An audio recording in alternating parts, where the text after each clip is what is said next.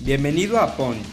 En este episodio encontrarás una fascinante plática con una gran personalidad, quien por medio de su historia nos inspirará a volvernos imparables. Además, nos dará grandes consejos de vida y nos contará cómo ha podido levantarse de los knockouts que ha recibido. Prepárate para aprender y disfrutar.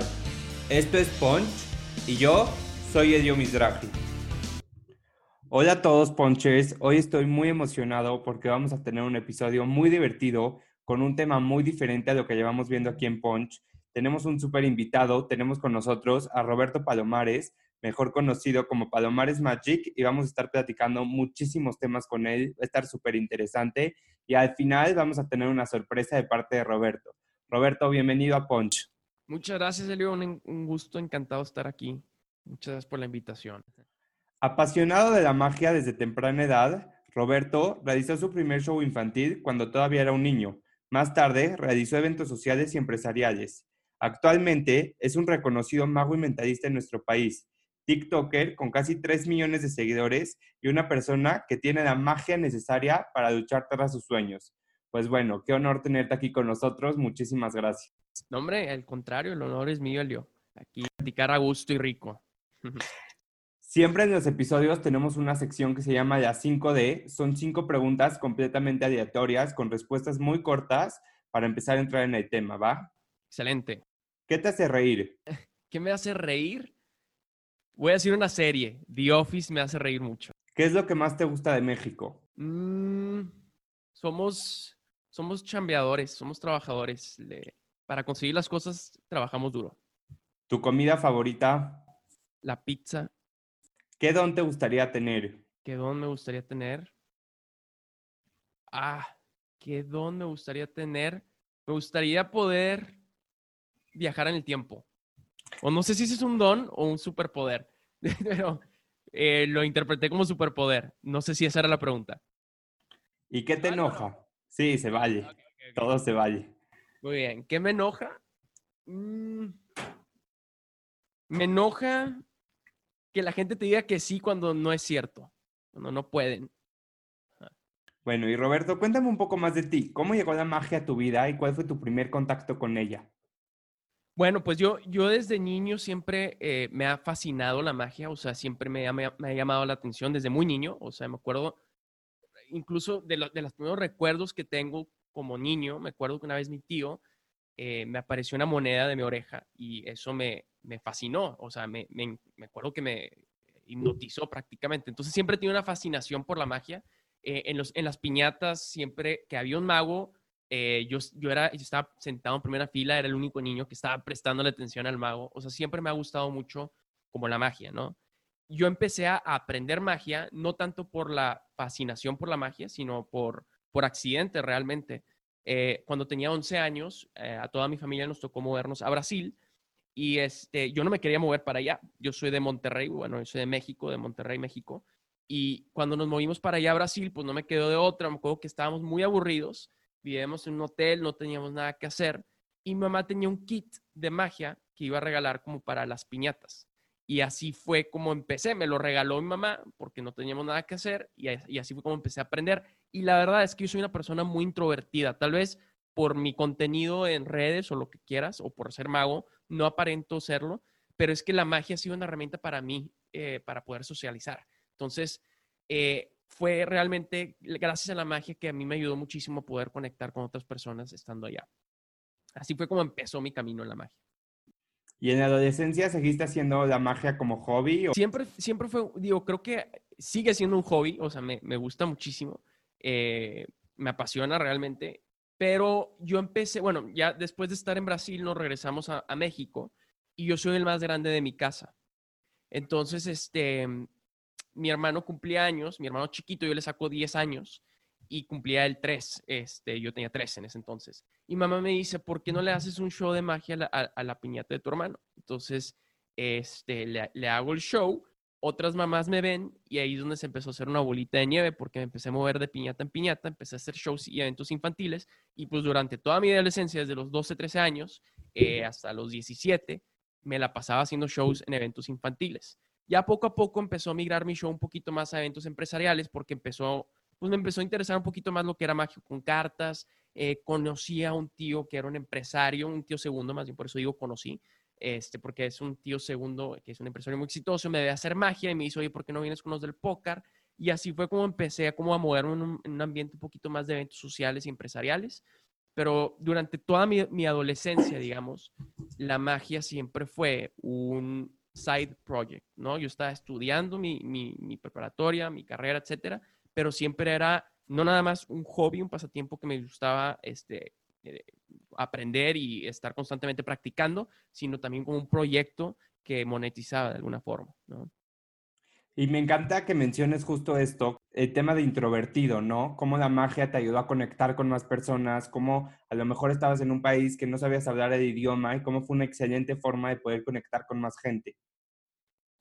Es que creo que la magia en general es universal. O sea, tú ves algo que es físicamente imposible, como desaparecer un objeto, y no importa el idioma que hables, ah, creas un, un una conexión como muy humana, ¿no? Eras este sentimiento de asombro y ahí es donde rompes una barrera o un hielo y empiezas a conectar con la gente. Entonces, sin duda, o sea, yo te prometo, si vamos y nos vemos en una fiesta, yo voy a ser la persona que pues está en su onda o está en su grupito de amigos y como que batalla, pero si saco las cartas, me convierto en otra persona. Entonces, definitivamente es una herramienta. O sea, yo soy una persona muy introvertida y si no fuera por la magia, o sea, seguiría siendo así.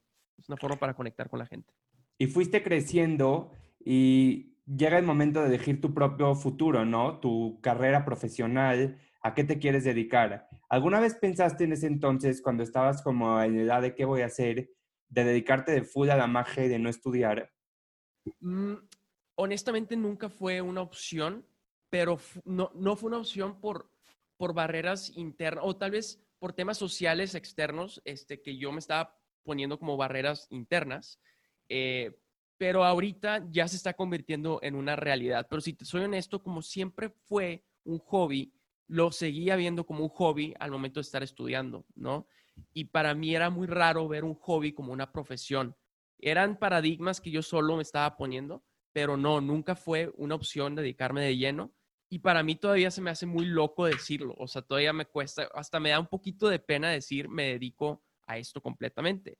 O sea, no sé por qué, digo, está cool, pero este, sí, realmente nunca fue una opción, siempre lo vi como un side project. Entonces yo al momento de estudiar mi carrera, estudié algo que nada que ver con la magia, yo estudié ingeniería industrial este, y de sistemas. Eh, trabajé incluso en, en, en, un corporativo, en recursos humanos, o sea, nunca estuve con algo que se relacionara con la magia. ¿Y eras feliz trabajando de recursos humanos o sí sentías que te faltaba ese como punch? La verdad, sí me gustaba mucho mi trabajo, nunca fui eh, miserable como lo pintan muchos de que sí, es que yo iba a trabajar y me la pasaba. No, realmente yo estaba en un ambiente de trabajo increíble, estaba aprendiendo, me la estaba pasando genial, pero sí llegó como, yo no le, le llamo una crisis, pero realmente no fue una crisis porque no me deprimí ni me pasó algo trágico, pero me entró esta crisis del cuarto de vida, donde empecé a sentir un vacío sobre qué estoy haciendo con mi vida, ¿no? Esto, esto me sucedió como a los 25 años trabajando y, y, y, ahí fue una, una de las razones por la que empecé a tomar la decisión de, de considerar la opción de dedicarme de lleno a la magia, ¿no? ¿Y cómo fue que empiezas a ver la opción de dejar ese trabajo y empezar a dedicarte de lleno a la magia? Pues, si, me gustaría decirte que fue porque empezó a irme mucho mejor y mejor y mejor en la magia y estaba creciendo tanto el proyecto que tuve que dejarlo, pero no es así. Y usualmente esas son las historias que escuchas, pero la mía fue todo lo contrario, fue lo opuesto, de hecho. Yo, yo siendo de Monterrey, la mayoría de mis clientes y de mis shows eran en Monterrey, ¿no? Y por el trabajo, yo trabajaba en PepsiCo, este, PepsiCo Alimentos, que es Sabritas, Gamesa, etcétera. El corporativo está en Ciudad de México, entonces yo levanté la mano, me estaba yendo muy bien, la verdad, bueno, creo yo, me lo estaba pasando genial, estaba aprendiendo y todo, y yo levanté la mano para moverme a Ciudad de México, moverme al corporativo. Entonces, en gran parte, solté mucho lo de la magia porque pues, el 95% de mis clientes eran en Monterrey. Entonces me quedé prácticamente solo, eh, bueno, perdóname, sin shows, eh, estando allá en Ciudad de México. Eh, fue entonces, o sea, yo estuve un año allá y tenía el trabajo que quería tener estando allá, realmente, o sea, en el, en el tema, digamos, de corporativo, ¿no? ese era el trabajo que yo quería y estaba feliz, pero empecé a sentir un vacío, no sé qué fue, no, no sé qué me picó, tal vez fue la falta de shows, la falta de estar practicando magia, que me hizo sentir así. Y ahí fue donde dije, espérame, ¿por qué? ¿Por qué? O sea, sí, yo, yo veía, no, no amigos cercanos, pero sí a eh, compañeros que tuve en la escuela que estaban dedicándose de lleno a lo que eh, ellos veían como un hobby y decía, ¿por qué yo no estoy haciendo esto? Y me entró el vacío y, le aposté a esto, ¿no? Pero claro que había un proyecto que lo respaldaba, no es como que dije, me, voy, a, voy a renunciar a mi trabajo y voy a dedicarme de lleno a escribir libros y nunca he escrito nada, ¿no? Eh, lo de la magia, yo venía trabajando desde hace 10 años, tenía una cartera de clientes, tenía, sabía lo que estaba haciendo, ¿no? ¿Y cuáles eran los miedos que te frenaban en ese entonces para decir voy a dar ese brinco? No, fueron muchísimos, pero todos te puedo decir que el 100% de los miedos eran internos. No era porque alguien me estaba diciendo que no podía o alguien me estaba impidiendo, mis papás, eh, mi jefe del trabajo, mi jefa, en ese entonces tenía jefa. Este, nadie me dijo que no. Incluso cuando yo externé eh, este, esta inquietud o, esto que yo quería hacer, todos me apoyaron, me respaldaron. Digo, eh, algunas personas sí me cuestionaban, que es lo más normal, pero nadie me dijo, no, estás loco, que estás, nadie, nadie. Todas eran barreras internas que yo tenía por inseguridades, por miedos. Te voy a decir cuáles son los dos, miedos que yo tenía. Número uno, un miedo financiero, ¿sí? Porque voy a hacer un sacrificio económico al momento de renunciar a un salario fijo. Eh, y pues las comodidades que tengo iban a cambiar. Eso es el número uno. Y un miedo también de qué van a decir los demás de mí. Creo que esos son los dos miedos que yo tenía eh. Y si te fijas, ambos son temas más como internos, porque realmente, pues, yo te, comparto un poquito, yo soy soltero, ahorré estando en PepsiCo, realmente no tenía, eh, no tengo una familia que mantener, o sea, mis responsabilidades financieras son meramente personales. Entonces, realmente si te dijera los miedos eran por temas que yo solito me estaba poniendo como barreras que yo solito me, me había puesto y esas son a veces creo las más difíciles de, de romper. Sí, creo que esto que estás tocando se me hace súper importante porque muchas veces, como lo que tú dices, era interno lo que tú tenías, el miedo era interno, pero ahora, ¿cómo lograste tú romper esos miedos internos? Fíjate que a mí lo que me ayudó muchísimo fue externarlo, o sea, platicarlo, porque si yo me lo guardaba, eh, pues creo que se hacen más grandes las barreras, ¿no? Entonces, cuando tú empiezas a hablarlo con gente de confianza, empiezas a platicarlo, te empiezas a dar cuenta que no están tan locas esas ideas como a lo mejor tú piensas que son. Eh, ahora, creo que este podcast, eh, y creo que es importante, a lo mejor voy a cambiar un poquito la, la pregunta que me hiciste, porque quiero hacer un comentario, porque me imagino que aquí es más gente joven la que está escuchando este podcast, ¿no, Elio? Sí. Yo no me arrepiento de haber estudiado ni trabajado ni, haciendo esta carrera profesional, ah, porque gracias a ella ahorita tengo una visión que creo que yo que muy pocos magos tienen como más de negocio sobre cómo puedo desarrollar todo un tema de marca eh, con lo que estoy haciendo. Entonces, si tú me preguntaras, ¿regresarías al tiempo y, cambiarías algo? honestamente, no me arrepiento de nada porque tengo una forma de pensar muy diferente a otros artistas, incluso yo diría. Entonces, este, pero bueno, contestando tu pregunta que me decías, que, me ayudó muchísimo a, a, romper estas barreras?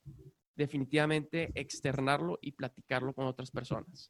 Una vez que lo empecé a externar con personas de confianza y me daban este respaldo, yo me sentía más como seguro de que se puede.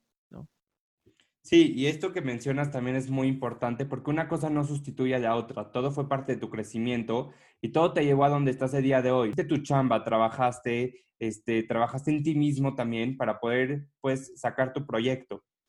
Definitivamente. Y, y, trabajé en mí mismo, no nada más en mí mismo, pero también yo tengo, o sea, en, en, en mis dos miedos trabajé, ¿no? Mi miedo financiero, tengo un respaldo que estuve ahorrando, ¿sí? que me sustenta poder estar apostándole a algo que, tiene un nivel de riesgo alto, ¿no? Ese es el número uno. Y el número dos, trabajar en mí mismo, en, aprendizajes, en experiencia, eh, etcétera. Y mencionabas mucho también al principio que tenías miedo también al que dirán, ¿no? Los demás. Y creo que es un trabajo de todos los días. Este, siento que estaríamos mintiendo si decimos, ay, de repente ya no me importa, porque no es así, es un trabajo de todos los días. Pero ¿cómo logras trabajar ese miedo? Pues por ejemplo, ahorita yo estoy, o sea, yo estoy sacando una cantidad de contenido muy alta porque ahorita mi, mi apuesta es por redes sociales o por lo digital en general, no nada más redes sociales, en lo digital. Y ahí es donde está lo más, más complicado en el tema de qué van a decir de mí, ¿no? Digo, imagínate, yo trabajaba de Godín en un corporativo y ahorita, digamos, no, no, no me considero eso, pero podrían catalogarme como TikToker, ¿no? Soy mago realmente y creo contenido. Mi, mi fuerte es TikTok, pero bueno, eh, claro que hay una inseguridad. ¿Y sabes qué fue? Simplemente, simplemente publicar, publicar, publicar, o sea, hacerlo. O sea, simplemente es hacerlo. En mi caso, publicar porque estoy publicando contenido, pero es hacerlo y como que quitar, es simplemente hacerlo porque poco a poco creas un músculo y se te va olvidando. Ahorita ya me cuesta menos publicar contenido, picarle publicar a lo que me costaba hace seis meses que empecé a crear contenido en redes. Entonces, si tú empiezas a hacerlo y hacerlo hacerlo, lo que sea que tú estés haciendo, digamos que te gusta jugar fútbol, si tú empiezas a hablarlo con la seriedad, con la tranquilidad, o sea, con, con el, eh, la seriedad que se merece lo que tú estás trabajando, poco a poco se van quitando esas barreras, creo yo. Claro, la constancia es la clave del éxito para cualquier tema, temas tal como lo dices, como las redes sociales, hasta para pues luchar por lo que tú quieres, ¿no? Entonces, siempre, si algo es importante, es la constancia en la vida y como dices, le vas perdiendo el miedo y lo empiezas a hacer parte de tu rutina y de tu vida. Completamente, por ahí, por ahí va. Y cuéntame otra cosa, tú desde niño tuviste la fortuna de conocer la magia y desde temprana edad te apasionó. Fuiste capaz de encontrar tus pasiones, tus sueños, pero ¿qué consejo le puedes dar a todos los que nos escuchan, que están empezando a construir su futuro, que están cuestionándose, que están preguntándose acerca de su vida para poder encontrar y explotar su potencial al máximo? Ok. Sí, sí, digo, regresando un poquito a mi historia, si nos ponemos a pensar, eh, fue accidental cómo empecé a aprender magia fue porque estaba encerrado, viviendo en un hotel, en un país donde no hablaba el idioma, y estaba aburrido.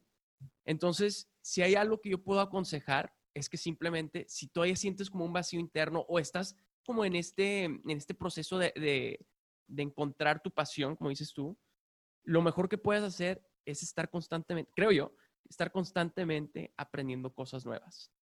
Ahorita yo, de hecho, hace seis meses yo no, no sabía nada sobre redes sociales, nada, absolutamente nada. Y estoy ahorita aprendiendo sobre eso y estoy combinando dos cosas que tal vez no tienen mucho que ver, que es magia y contenido digital. Entonces, creo que combinar dos cosas que no tienen nada que ver es parte de lo que puede ayudarte a que puedas empezar a como posicionarte en X o Y cosa.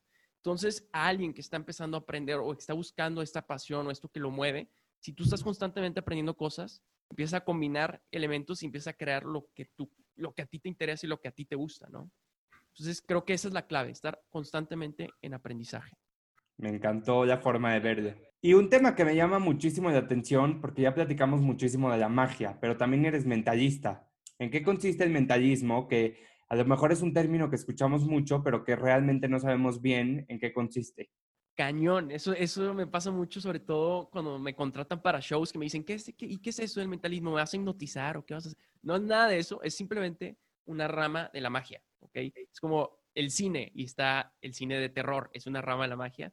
Eh, perdón, del cine, eh, acá el mentalismo es una rama de la magia y qué es lo que creamos o la experiencia que creamos con el mentalismo es que creas la, la experiencia o la ilusión de que tienes un sexto sentido y puedes saber qué va a pasar en un futuro, puedes leer la mente a las personas, puedes crear la ilusión de telequinesis, todo con el fin de entretener. Eso creo que es muy, es muy importante aclararlo porque no soy psíquico, ni puedo hablar con los muertos, ni nada, ni nada por el estilo. Estoy, todo, todo lo que hago es con el fin de entretener a la gente.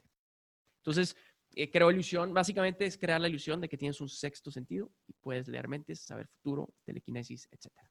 En este tema me gustaría ir más allá porque además de verlo como una forma de entretenernos, lo podemos visualizar nosotros como una forma de visualizar lo que quieres, ¿no? De plasmar tus propias metas, de plasmar tus propios sueños y pues luchar por ellos, pero justamente siento que el mentalismo te ayuda a ver que sí lo puedes visualizar. Me encanta eso. Este, e, ese es, eh, de hecho, esa es la razón por la que me, a mí me gusta más, eh, o la rama de la magia que más me gusta es la del mentalismo precisamente por eso. Tiene el poder de no nada más convertirse en algo bonito o entretenido, sino de transmitir un mensaje poderoso.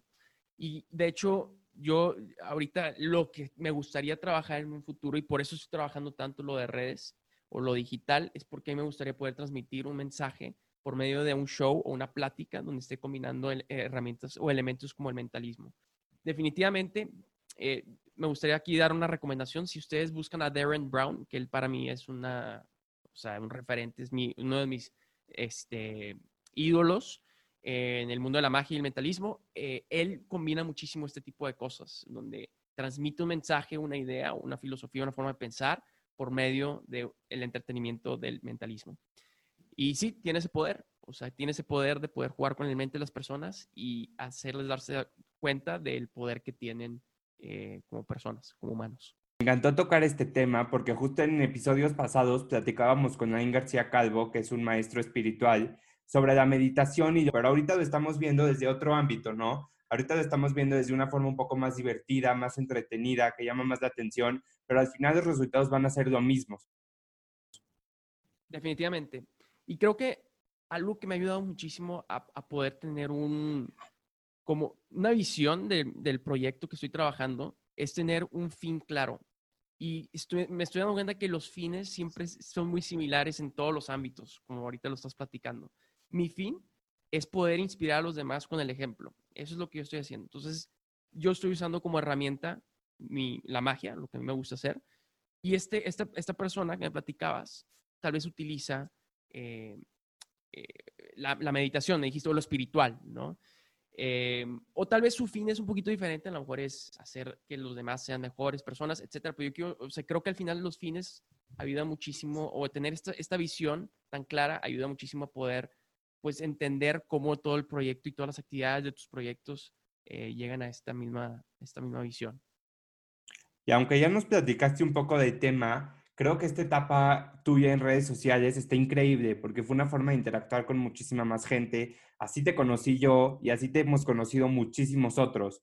Entonces, ¿cómo empiezas eh, a abrir tu canal? ¿Cómo decides abrir tu canal? En TikTok, en Instagram y empezar a subir videos virales, o sea, realmente virales con millones y millones de vistas. Pues este, ha sido un camino muy interesante las redes sociales. Te digo, yo me considero todavía nuevo en todo esto, en, en, tema de experiencia, o sea, en tiempo. Llevo siete meses subiendo contenido, pero me la estoy pasando genial, o sea, me está gustando muchísimo y te digo, es una habilidad nueva que estoy adquiriendo y estoy combinando con algo que tal vez no tiene mucho que ver, que lo que hablábamos ahorita del aprendizaje, ¿no? De encontrar tu pasión. Eh, ¿Cómo empieza todo? Bueno, yo desde 2017 ya estaba subiendo videos. Lo estaba subiendo en Facebook, pero tenía un objetivo diferente al que tienen ahorita. Mi objetivo final, yo quería tener más shows. Ese era mi objetivo. Entonces, si yo subía contenido, era porque tenía, quería tener, perdón, más shows de magia, ¿sí? Entonces, este, desde 2017 ya se me habían viralizado algunos videos en Facebook, porque ahí en ese entonces Facebook era, estaba en su auge en tema de viralidad y, alcanzar a personas y ya tenía un poquito la metodología sobre cómo hacer contenido viral. O ya, ya lo había probado, ¿no? o sea, no entendía, pero ya lo había probado y como que había encontrado patrones. Yo dejé de crear contenido porque si hay algo que te consume es tiempo, o sea, la creación de contenido te consume muchísimo tiempo y no me daba la vida entre los shows de magia y mi trabajo, ¿no? Y no era mi enfoque crear contenido. En ese entonces yo quería tener más shows y honestamente la, creación de contenido no me estaba consiguiendo más shows. O sea, tenía millones de visualizaciones. tuve dos videos que llegaron a 5 millones de views en Facebook en el 2017 y me consiguieron un show. O sea, no me, no me estaba consiguiendo lo que yo quería en ese entonces. Total que ya dejé de crear contenido, no hice nada. Y ya que renuncié y estaba dedicándome de lleno a mi trabajo, eh, o perdóname, a la, a la magia, yo estaba viendo como una, una columna importante todo el tema de marca personal y, todo, como tener un negocio digital también, que todo esto de la magia no nada más me, o sea, estuviera basado en shows, ¿no? Tenía que tener otros flujos de ingresos y para mí todo lo digital pues era importante. Entonces estaba empezando a crear contenido en Instagram, pero la neta es que Instagram ya estaba saturado. Esto fue en el 2019, noviembre de 2019. Y había escuchado de TikTok, pero la, la bajé y no me gustó nada. No me gustó nada la aplicación cuando la bajé y la borré. Y, y vino Gary Vee una vez aquí a Monterrey. No sé si ubican a Gary Vee, si están escuchando un podcast este, como este, probablemente sí saben quién es, pero bueno, para los que no, no lo conozcan, es, es, digamos que un rockstar en el mundo del emprendimiento y es un creador de contenido y habla sobre temas de emprendimiento. El punto es que vino acá a Monterrey, al Inc. Monterrey, que es un festival de emprendimiento acá, y escuché su plática y habló sobre la oportunidad que había en TikTok. Y fue él el que me, me, me dio como, me abrió los ojos y me hizo darme cuenta que había una oportunidad ahí y la volví a descargar usé la misma metodología que ya estaba usando en el 2017, que se me había realizado en Facebook mis videos, la apliqué a TikTok y empezó a agarrar vuelo el canal. Y dije, no manches, pues aquí, pues de aquí soy. Y la posté a TikTok, me propuse como objetivo, empezando enero 2020, subir un video diario y no he fallado. Bueno, he fallado algunos días, pero al día siguiente me recupero y subo dos, tres para, para no fallar. Y así fue como empezó, o sea, fue todo por medio de, la plataforma de TikTok. Y poco a poco empecé a, revivir mi canal de Facebook, empecé a, a, subir contenido también en Instagram, empecé también a subir mi, mi, canal de YouTube, que acabo de empezar con él.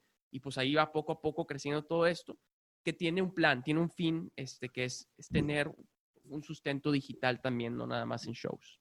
No, y me encanta que nunca dejaste de reinventarte, siempre fuiste buscando cosas nuevas. Bueno, pues ya hiciste los shows, pero ahora te vas con contenido digital y como dices, era algo completamente nuevo para ti. Es más, yo creo que eres de los únicos, si no es que el único, que, que sube ese tipo de contenido a TikTok, por ejemplo, como que estamos acostumbrados a ver cosas completamente diferentes. Y yo creo que por eso ha sido tanto el éxito, porque está tan divertido y es tan diferente. Gracias, no, hombre, lo hago con mucho cariño. Y la verdad es que sí, al principio, yo me acuerdo, tenía cuatro ideas perfectas, cuatro videos que dije, estos son videos perfectos. Y subí uno y se viralizó. Y luego subí el otro y luego se me acabaron las cuatro ideas y ahí es donde se empieza a poner interesante.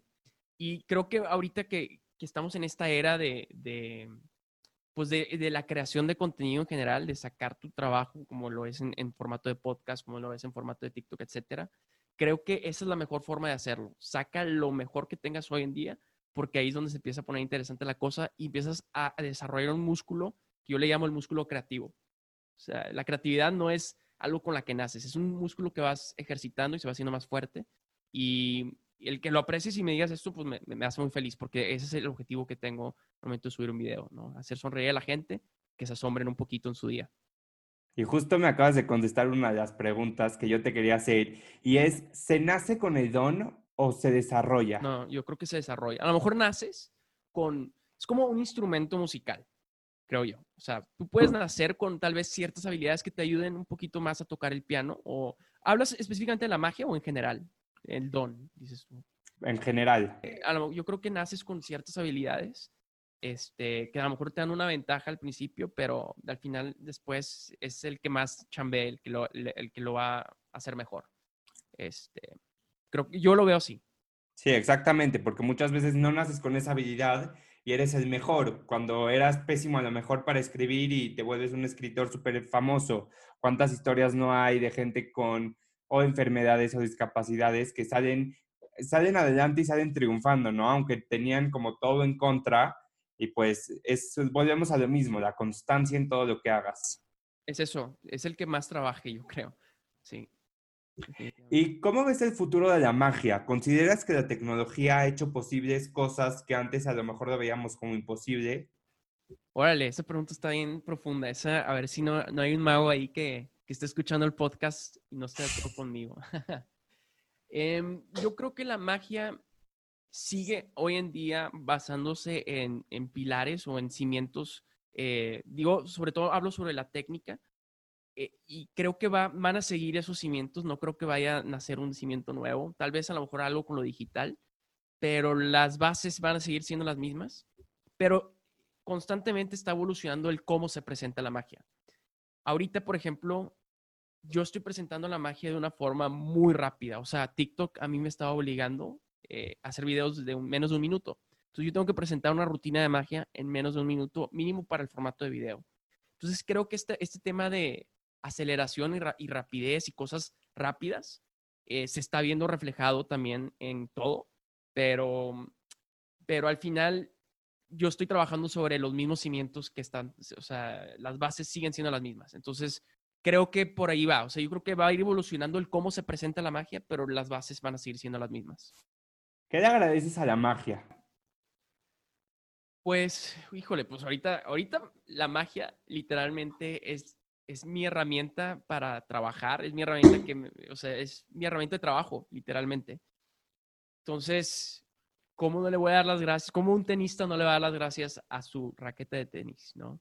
Eh, creo que así lo veo yo. La magia para mí es mi raqueta de tenis, este, y pues también me ha ayudado muchísimo a, me ha dado muchísimo la magia y creo que yo, yo me falta dar esa aportación al mundo de la magia porque creo que yo he sido, y a lo mejor voy, a desviar un poquito, pero ahorita va a regresar a, contestar tu pregunta. Hay tres tipos de magos, yo creo, mi forma de verlo.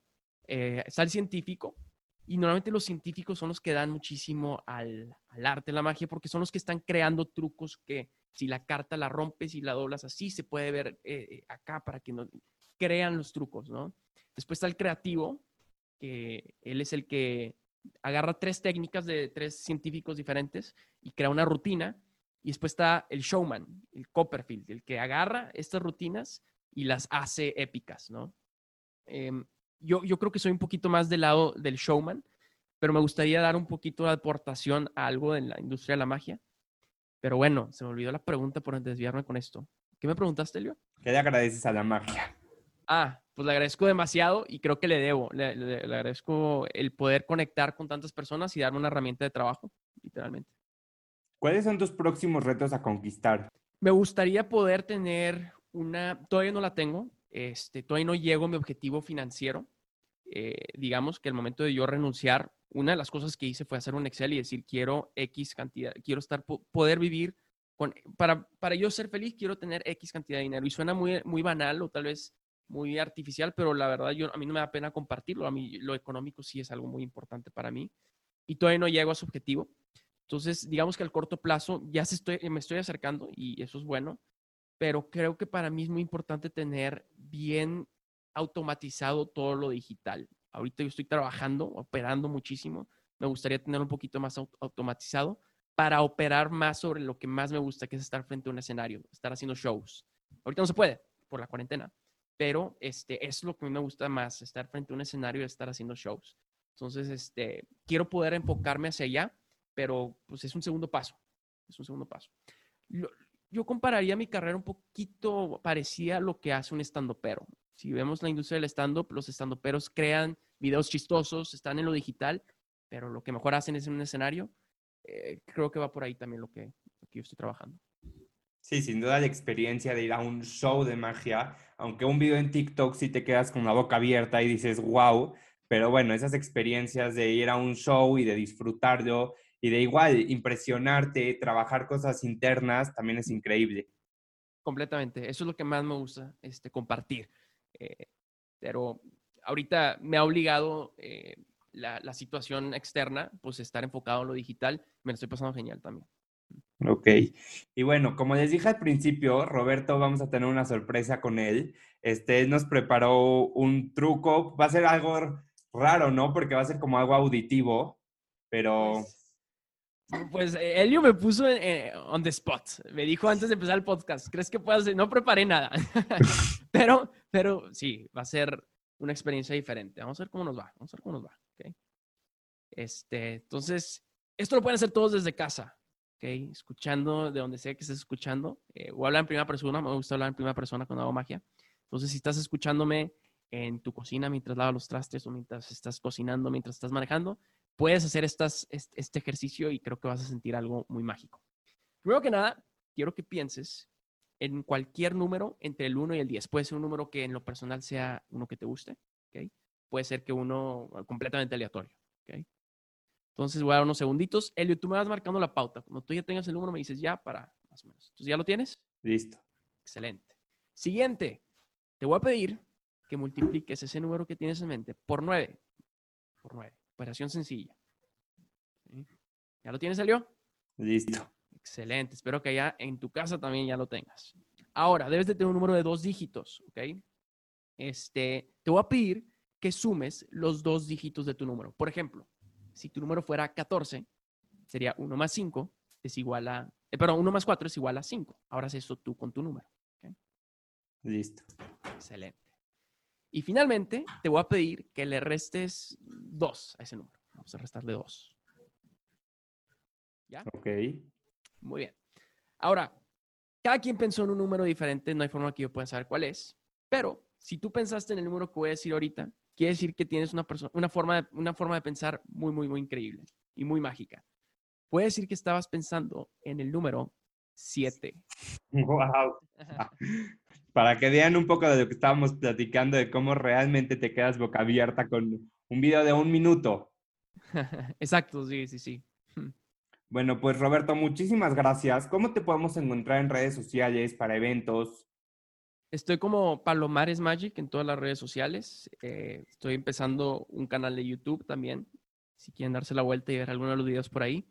Y estoy en todas las plataformas, Facebook, Instagram y obviamente TikTok, como Palomares Magic. Bueno, y para cerrar, como todos los episodios, cerramos con una frase. La frase me encanta porque describe a la perfección todo lo que hemos platicado y dice, Tú eres el mago de tu vida. Tienes la magia para volver todos tus deseos y tus sueños realidad. Pues muchísimas gracias, Roberto. Gracias por estar aquí. Sin duda alguna, todos los que te escucharon, están impresionados con tu conocimiento. No, hombre, un, gusto, Elio. Gracias por, por invitarme. Espero que se hayan llevado algo. Cualquier cosa también pueden escribir por correo, este, porque a veces me saturan un poco los mensajes. Por correo es mucho más práctico todo. Entonces ahí me pueden escribir un mensajito en lo que pueda ayudar y aportar en sus vidas. Y pues gracias por la invitación. Pues bueno, muchísimas gracias Roberto, gracias a todos por escucharnos y nos vemos el próximo martes en Martes de Punch. Gracias. Me encantó el episodio con Roberto Palomares, lo disfruté muchísimo. No olvides suscribirte y seguirnos en redes sociales. Nos vemos el próximo martes con un episodio nuevo que estoy seguro te va a encantar. Este es Punch y yo soy Edio Mizrahi.